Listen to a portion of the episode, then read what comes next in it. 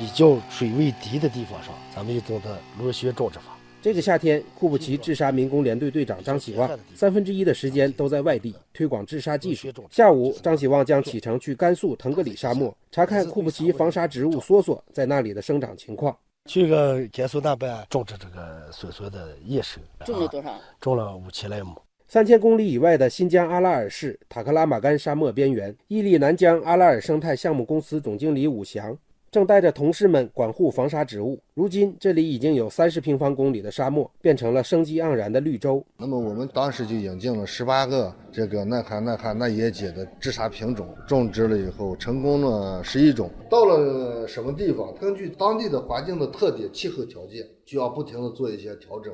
推广到各地的不只是治沙品种和技术，还有库布齐的治沙理念和模式。巴基斯坦可持续发展政策研究院主席沙法特·卡卡赫尔说：“库布齐治沙创造了奇迹，这个成功源于中国政府在改善生态的同时，还帮助沙区人民脱贫致富。”中国林科院荒漠化研究所首席专家杨文斌认为，这一思路其他地区可复制。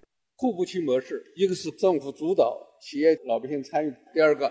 融资自杀，沙漠公园，它把周围老百姓带的这么富。新时代库布齐模式在不断的丰富，也面临着新的挑战。杨文斌分析，最核心的瓶颈是水，搞治沙要算水账，用最少的水保证生态安全。此外，在库布齐急需执行新的国家造林技术规程，打井开发农田搞自杀的模式要慎重再慎重了。现在是不同树种差异很大了，最低的降到每亩二十来株。这个地方是个疏灌区。